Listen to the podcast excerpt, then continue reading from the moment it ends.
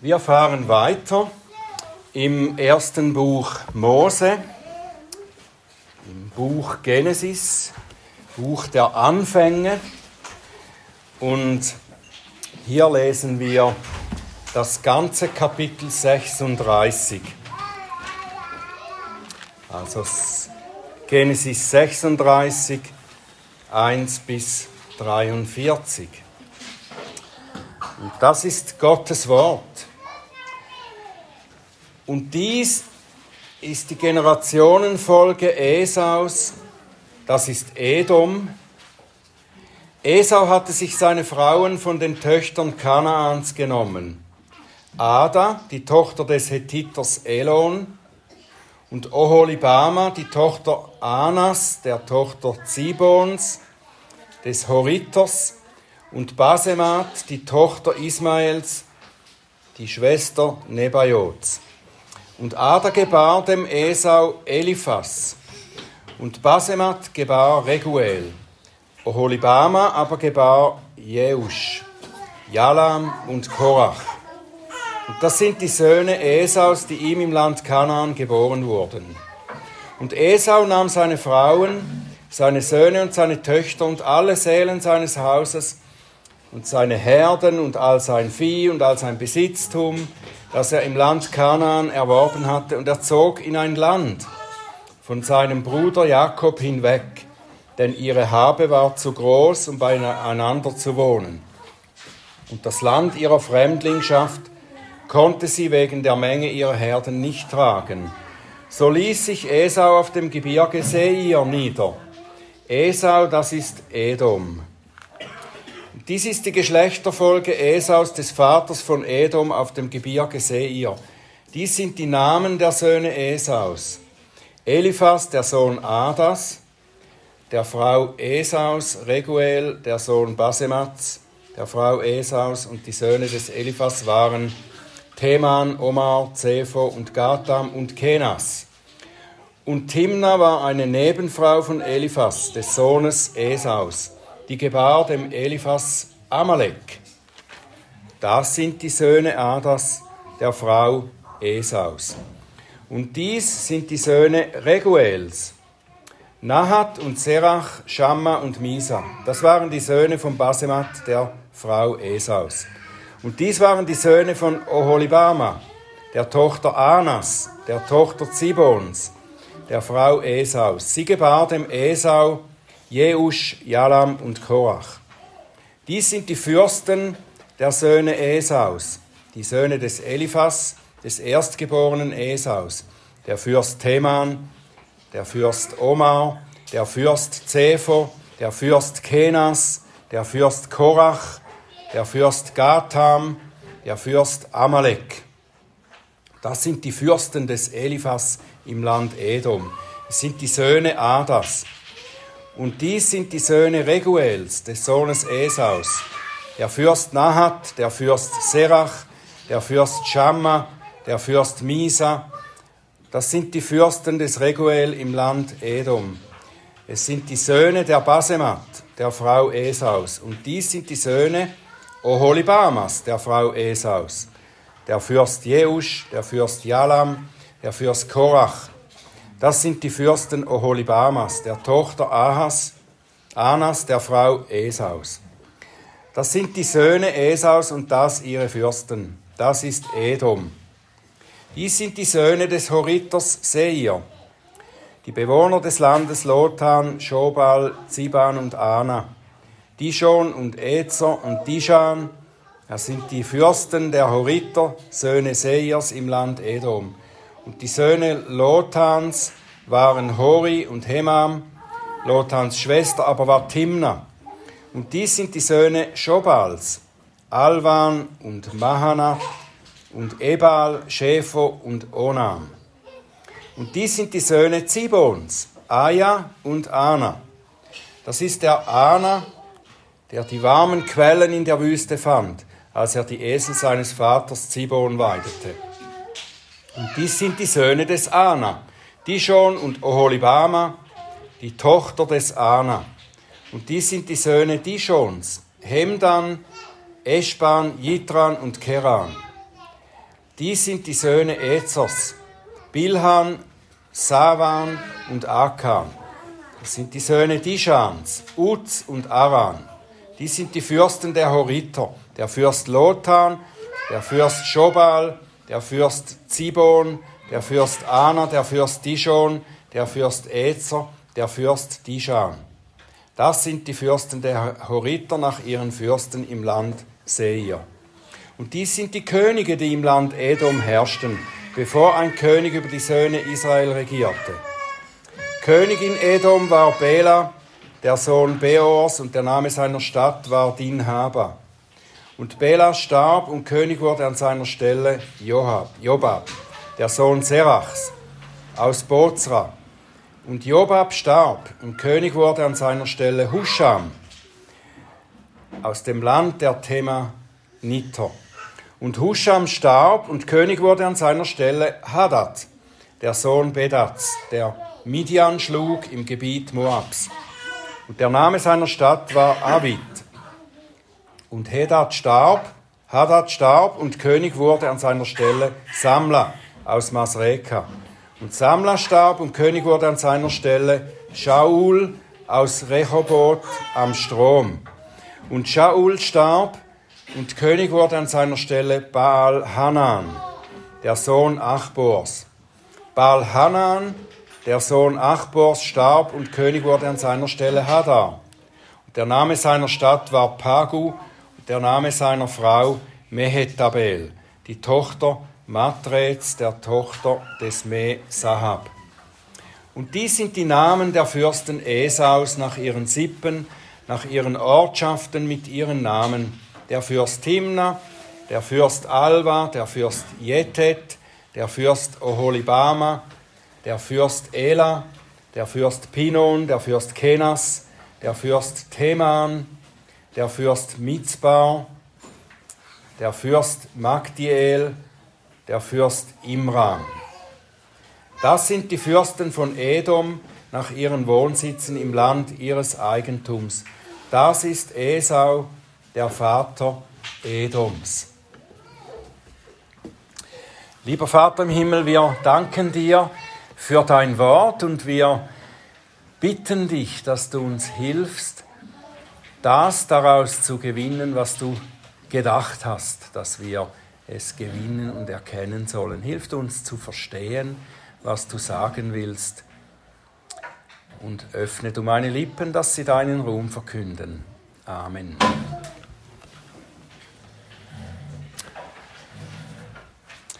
Ja, war das mühsam? Vielleicht hast du dich schon gefragt, wozu eigentlich die vielen Nachkommensregister in der Bibel gut sind. Anders als Namen für deine Kinder zu finden. Wir haben einen Namen gehört, mindestens, der zu einem Kind in unserer Gemeinde gehört. Wozu Wozu sind diese Namensregister in der Bibel gut? Vielleicht bist du versucht, so wie ich auch, wenn du der Reihe nach durch die Bibel liest, solche Namensregister zu überspringen, sie einfach nicht zu lesen.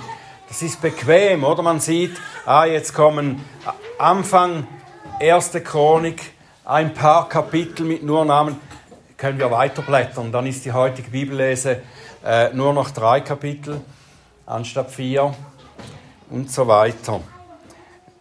Warum sollen wir sie durchlesen?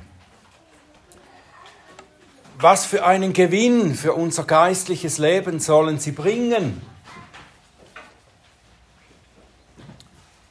Wenn der Apostel Paulus an Timotheus schreibt, 2. Timotheus 3:16. Alle Schrift ist von Gott eingegeben und nützlich zur Lehre, zur Überführung, zur Zurechtweisung, zur Unterweisung in der Gerechtigkeit, damit der Mensch Gottes vollkommen sei, zu jedem guten Werk völlig zugerüstet. Wenn er das schreibt, meint er dann auch solche Namensregister? Ich denke ja. Ja, sie dienen auch dazu. zu, diesem groß, zu dieser großen Absicht, die Gott mit seiner Schrift hat. Und darum wollen wir auch heute dieses Kapitel nicht überspringen und uns stattdessen fragen, warum wohl hat Gott die Aufzählung von Esaus Nachkommen hier platziert? Warum hat er sie platziert und warum hat er sie gerade hier platziert? Was für eine Lektion lernen wir daraus? Ich glaube, wir erhalten eine großartige Lektion und eine Ermutigung. Die Geschichte Esaus und seiner Nachkommen betrachten wir am besten im Vergleich mit der Geschichte Jakobs und dem Volk, das aus ihm hervorgeht. Ich denke, aus diesem Grund ist nämlich diese Nachkommensgeschichte von Esau hier platziert um einen Kontrast zu bilden zu dem, was nachher kommt, die Geschichte der Nachkommen Jakobs. Und das muss einen Vergleich geben.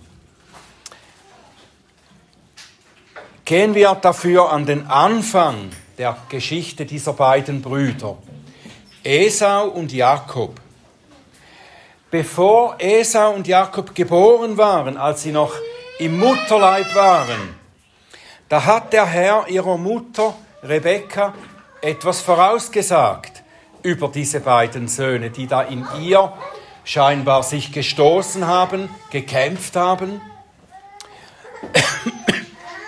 Gott sagt zu Rebekka, zwei Völker sind in deinem Leib und zwei Stämme werden sich aus deinem Schoß scheiden und ein Volk wird dem anderen überlegen sein und der Ältere wird dem Jüngeren dienen.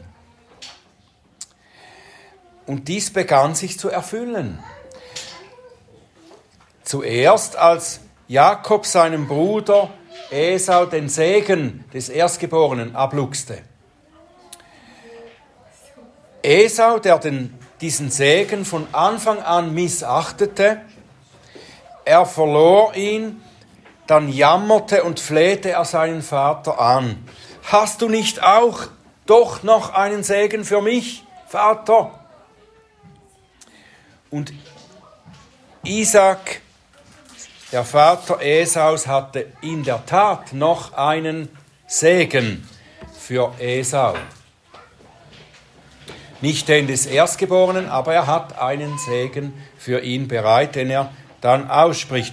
Gott hat in seiner Gnade vorgesehen, dass auch er, Esau, der Ungläubige, nicht leer ausgehen sollte.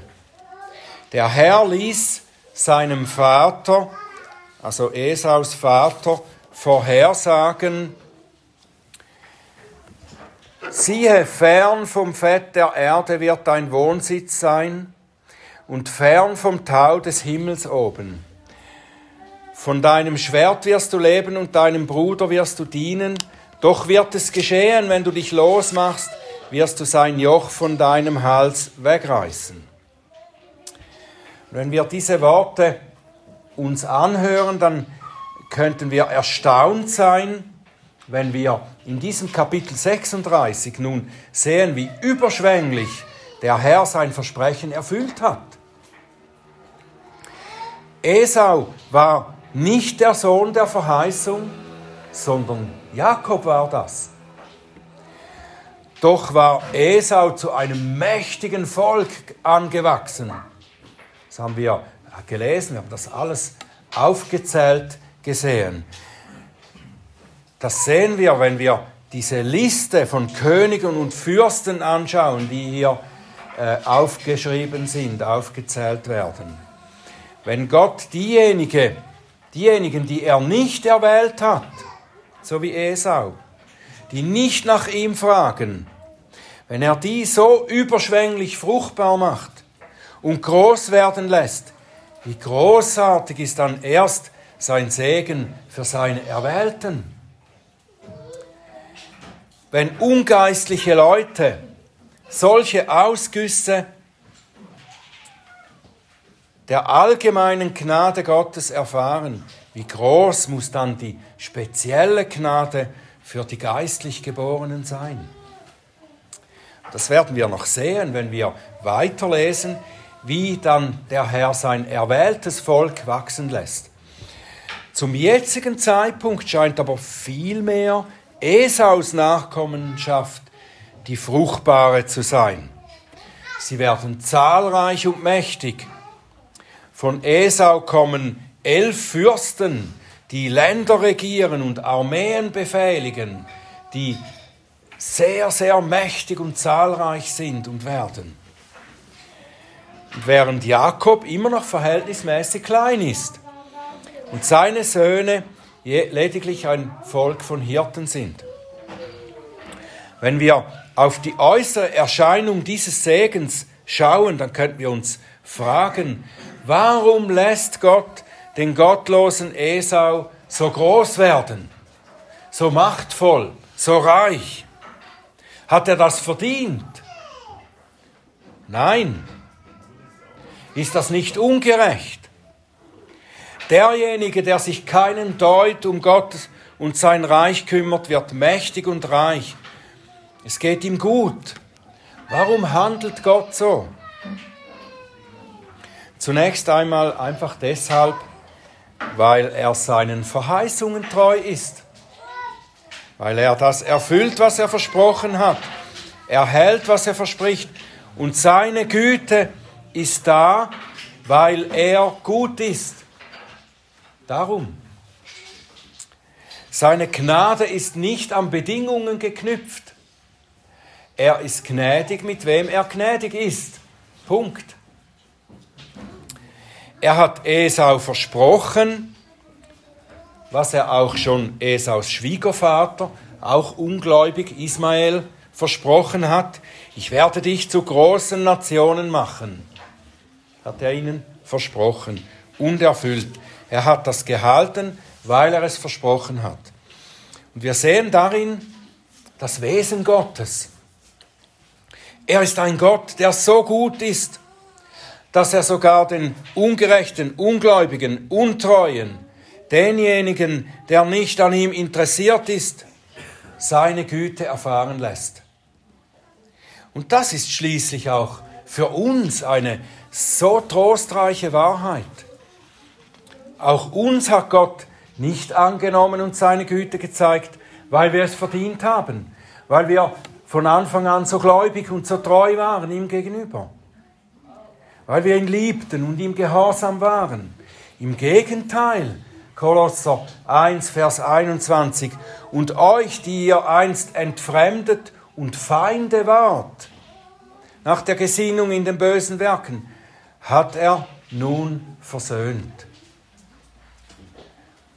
Esau hat unverdienten Segen erhalten, weil sein Schöpfer gnädig ist und nicht nach Verdienst gibt, sondern nach seiner unverstehbaren Gnade. Und nun sollten wir uns aber nicht aufhalten mit dem äußerlich sichtbaren Wohlergehen Esaus, dem äußerlichen Wohlstand und Segen. Sein Segen ist nämlich nicht mehr als das, nicht mehr als äußerer Wohlstand. Es geht nicht mehr weiter der momentane Schein trügt. Esau und seine Nachkommen, die Edomiter, sie werden nie mehr als eben dieses mächtige Volk sein. Sie werden zwar immer ein mächtiger Gegner von Jakobs Nachkommen sein, mächtiger und gefährlicher Gegner, aber sie werden am Ende dem Gericht Gottes anheimfallen.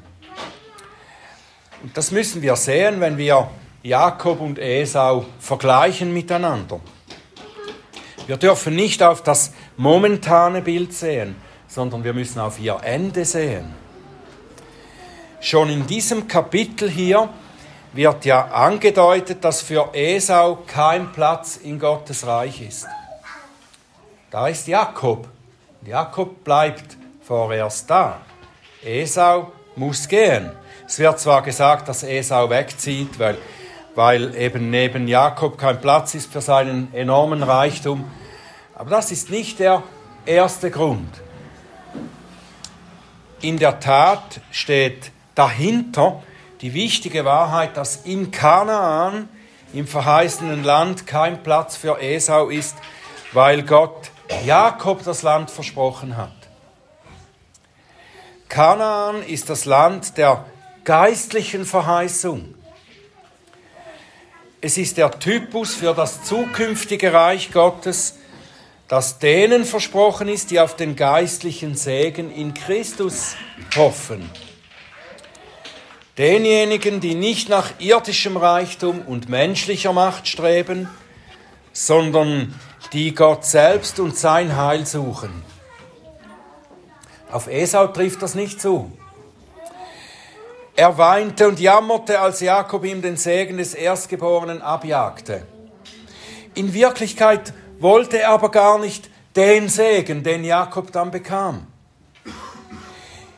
Wie er früher das Linsengericht dem Erstgeburtsrecht vorzog, weil er nur nach dem sofortigen Genuss und Befriedigung seiner fleischlichen Gier suchte, so wollte er später auch nichts mehr als die irdischen Vorteile, die eben dem Erstgeborenen auch noch zustanden.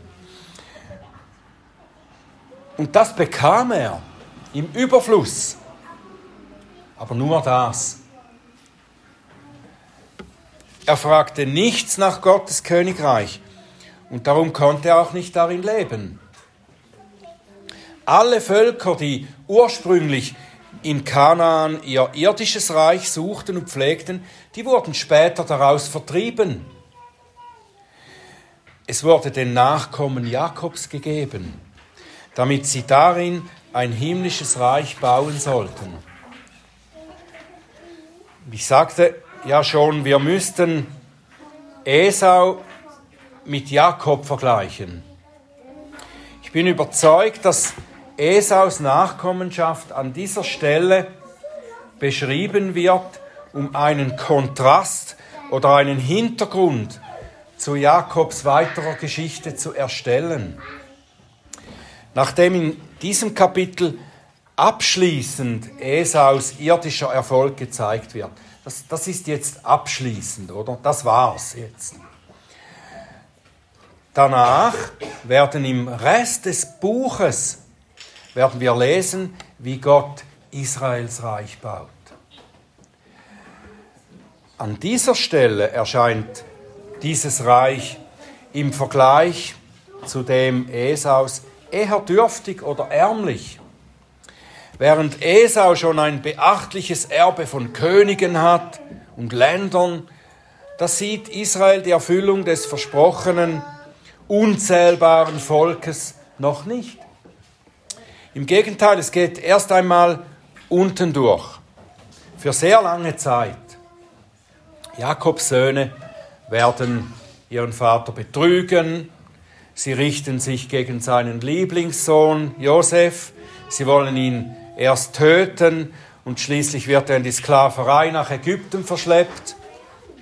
Später wird Jakob dann mit seiner Familie aufgrund einer Hungersnot in Kanaan nach Ägypten ziehen, wo sie vorerst werden sie da zwar versorgt, aber noch später wird Israel für 400 Jahre als Volk von Sklaven in Ägypten leben.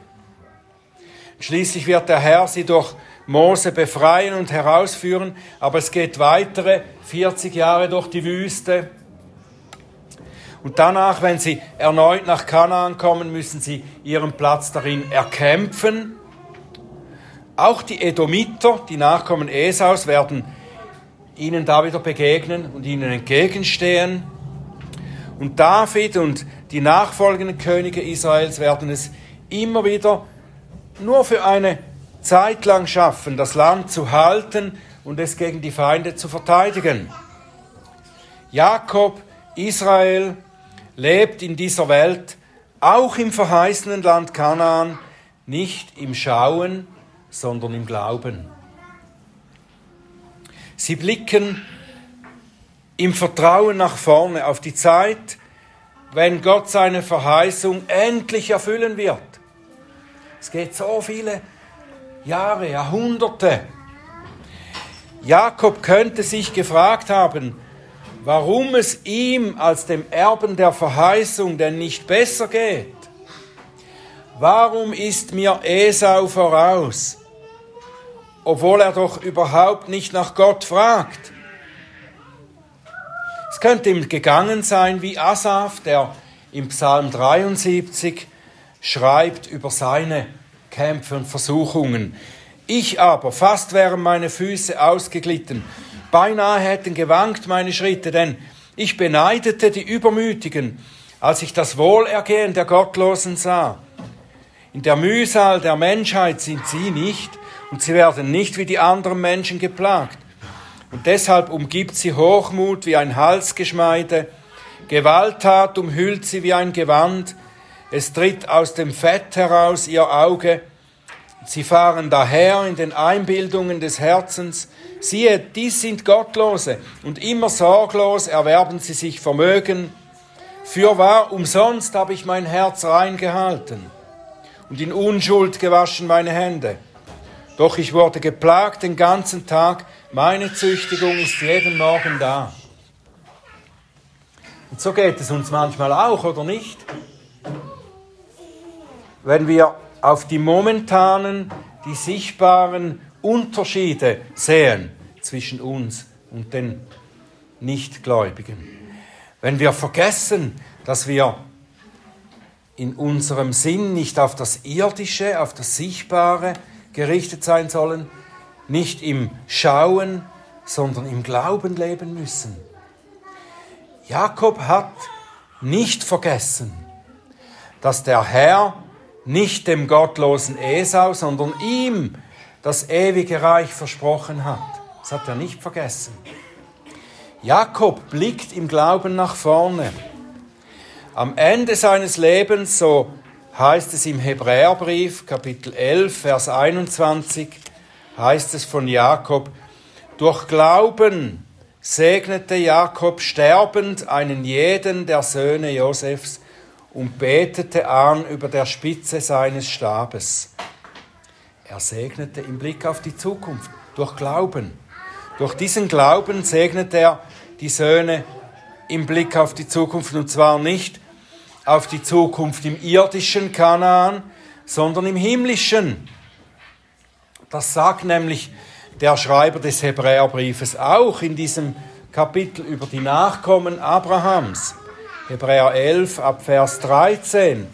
Diese alle sind im Glauben gestorben und haben die Verheißungen nicht erlangt, sondern sie sahen sie von fern und begrüßten sie und bekannten, dass sie Fremde ohne Bürgerrecht auf der Erde seien. Denn die solches sagen, zeigen deutlich, dass sie ein Vaterland suchen. Und wenn sie an jenes gedacht hätten, von welchem sie ausgegangen waren, so hätten sie Zeit gehabt, zurückzukehren. Jetzt aber trachten sie nach einem besseren, das ist nach einem himmlischen. Durch Glauben können wir mit Jakob verstehen, Esau hat sich ein sichtbares Königreich aufgebaut. Ein wunderprächtiges, großes, gewaltiges, sichtbares Königreich aufgebaut, das scheinbar großen Erfolg und Reichtum in dieser Welt brachte. Der Herr hat für Israel ein unsichtbares Königreich bereitet, das ein ewiges Erbe mit sich bringt. Das haben wir gelesen im ersten Petrusbrief. Gepriesen sei der Gott und Vater unseres Herrn Jesus Christus, der nach seiner großen Barmherzigkeit uns wiedergeboren hat zu einer lebendigen Hoffnung durch die Auferstehung Jesu Christi aus den Toten, zu einem unvergänglichen und unbefleckten und unbewelklichen verwelklichen Erbteil, das in den Himmeln aufbewahrt ist für euch, die ihr in der Kraft Gottes durch Glauben bewahrt werdet zur Errettung, die bereit ist, in der letzten Zeit geoffenbart zu werden. Lohnt es sich, lohnt es sich zu Gottes Volk zu gehören, treu auf die Erfüllung seiner Verheißungen zu warten? wenn wir uns wie Asaf fragen, ob wir nicht umsonst den beschwerlichen Weg gehen, als viele, die nicht nach Gott fragen, den beschwerlicheren Weg als viele, die nicht nach Gott fragen, dann lohnt es sich auf jeden Fall, Asafs Psalm weiterzulesen, was Asaf dann weiter bekennt in dem Psalm. Er schließt nicht mit der Klage über dieses Ungleichgewicht ab, sondern mit Lobpreis. Asaf erfuhr eine klare Wende seiner Gedanken. Er schreibt, Psalm 73 dann ab Vers 16, da dachte ich nach, um dies zu begreifen. Eine Mühe war es in meinen Augen, bis ich hinging in das Heiligtum Gottes. Bedenken will ich dort ihr Ende. Fürwahr auf schlüpfrige Wege stellst du sie. Spricht er von den Gottlosen. Wie Esau. Du lässt sie in Täuschungen fallen. Wie sind sie so plötzlich zum Entsetzen geworden?